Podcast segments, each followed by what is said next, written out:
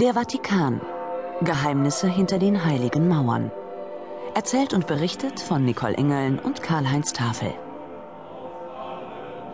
Wer auf dem Petersplatz steht und die imposante Kulisse auf sich wirken lässt, erahnt, dass hinter den Mauern des Vatikans nicht nur die Vertretung einer der größten Religionsgemeinschaften der Welt zu Hause ist, sondern sich in fast 2000 Jahren auch Geheimnisse und Rätsel einen festen Platz in dem größten Archiv der Welt gesichert haben. Und dieses Archiv ist selbst ein Geheimnis, sogar für die Archivare. Abgesehen davon, dass nicht jeder, mit Ausnahme des Papstes, alles lesen und untersuchen darf, ist es noch nicht einmal sicher, was die vatikanischen Archive tatsächlich beinhalten. Die Sammlung ist gigantisch. Unzählige Meter an Akten, Büchern und Manuskripten, an Artefakten, Stoffen und Kostbarkeiten, an Erinnerungen, Anklagen und Urteilen lagert, teils katalogisiert, teils abgestellt und halb vergessen in den Katakomben und Lagerhallen des kleinsten Staates der Welt. Und das Archiv wird täglich größer. Während die Archivare einen Artikel in den Bestand aufnehmen, werden zwei neue den Archiven zugefügt. Die Archive des Vatikans sind ein großes Geheimnis, wenn auch zum größten Teil ein unfreiwilliges. Doch nicht jedes Geheimnis entsteht aus Zeit- oder Personalnot. Vielfach wird vertuscht, gemauschelt und gelogen, nur um etwas zu bewahren, was eigentlich an die Öffentlichkeit gehört. Und wenn das Geheimnis den Ruch des Kriminellen, manchmal schon den Gestank desselben enthält, wird der Wunsch, das Geheimnis zu lüften, unstillbar. So wie bei dem Mann, der zusammen mit Päpsten und Kardinälen beerdigt wurde, aber alles andere als ein Diener Gottes war. Der Pate unter Päpsten. Es ist der 10. Juli 1997, 7 Uhr. Ein Donnerstagmorgen, wie man ihn in Rom gewohnt ist. Noch nicht zu warm, so um die 18 Grad. Und Marcello Cesare geht seinen gewohnten Gang. Was so viel heißt wie, er ist auf dem Weg zum ersten Espresso des Tages, den er mit einer druckfrischen Lunita zu genießen gedenkt. Doch aus dem Genuss wird erstmal nichts.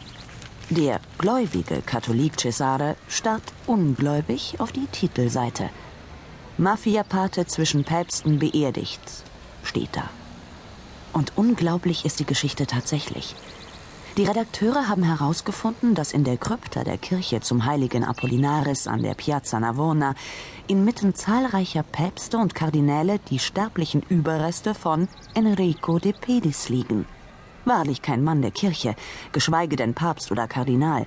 Denn De Pedis war ein Mafiaboss aus der berüchtigten Malianer-Bande, der wegen Drogenhandels, Raubüberfällen und Mord ab 1983 einige Jahre im Gefängnis verbrachte. Dann aus unerfindlichen Gründen vorzeitig freikam, seine alte Tätigkeit wieder aufnahm und 1990 von einer rivalisierenden Bande erschossen wurde.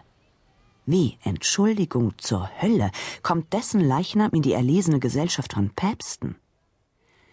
Es ist ein Geheimnis, und wer das als zu starken Ausdruck empfindet, zumindest ein Rätsel, dessen endgültige Aufklärung eigentlich nur von Männern der Kurie betrieben werden kann, die hinter den heiligen Mauern des Vatikanstaates gut verschanzt nicht nur dieses Geheimnis hüten.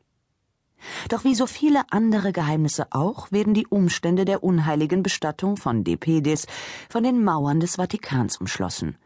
Und diese sind undurchdringlich. Wie ein mystischer Schutz lassen sie die Besucher der offiziellen Sehenswürdigkeiten passieren, halten aber den Fragenden, den Kritischen und den Zweifelnden fern. Warum? Zum einen liegt es an der Identität des kleinsten Staates der Welt. Er ist eine Enklave innerhalb des Stadtgebietes von Rom, hat eine Fläche von 0,44 Quadratkilometern und 932 Einwohner, wovon jedoch nur 552 Staatsbürger sind und die nicht etwa auf Lebenszeit, sondern nur solange sie im Staat leben oder von diesem mit besonderen Aufgaben betraut wurden. Dieser Staat, der so unscheinbar ein Teil einer der ältesten Städte der Welt ist, hat unglaublichen Einfluss auf die aktuelle Politik der Welt. Die Dogmen, die von Rom ausgehen, bestimmen das Leben auf allen Kontinenten der Erde. Fragen zur Gleichstellung von Mann und Frau, Fragen zur Verhütung und zum Schwangerschaftsabbruch, Ja, jegliche Fragen zum Familienleben sind für gläubige Christen in oberster Instanz nur durch den Vatikan verbindlich zu beantworten